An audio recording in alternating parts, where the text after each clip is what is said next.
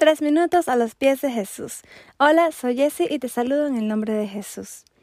Ya hemos hablado en devocionales anteriores acerca del uso de la palabra de Dios como defensa contra el diablo y dijimos que el diablo significa tentador.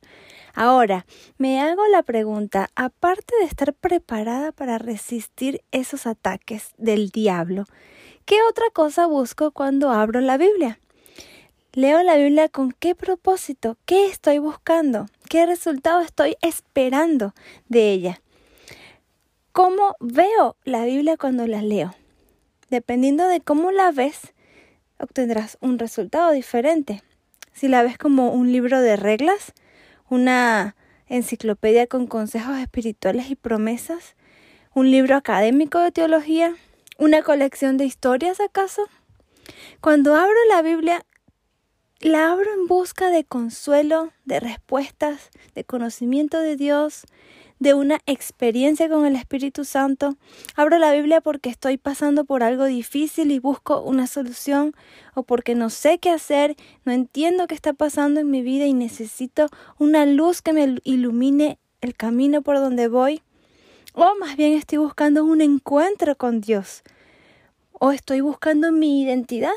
¿Quiero conocerme a mí mismo más? Bueno, mi respuesta personal sería todas las anteriores, dependiendo del tiempo y la circunstancia. La verdad es que la palabra de Dios nos enseña tanto, nos acerca a Dios si la vemos como la palabra que nos dejó el mismo Dios, pero también nos muestra nuestro interior si la vemos como un espejo que revela nuestro ser a los ojos de Dios. Es un libro muy completo y muy complejo, por eso podemos estudiarlo toda la vida y siempre aprender cosas nuevas y diferentes. Escuchar la voz de Dios y encontrar sin duda lo que estábamos buscando. Lo más importante es que es un libro para hacer y no tan solo para leer. Santiago 1, 23 al 25 dice, porque si alguno es oidor de la palabra y no hacedor, es semejante a un hombre que mira su rostro natural en un espejo. Pues después de mirarse a sí mismo e irse, inmediatamente se olvida de qué clase de persona es.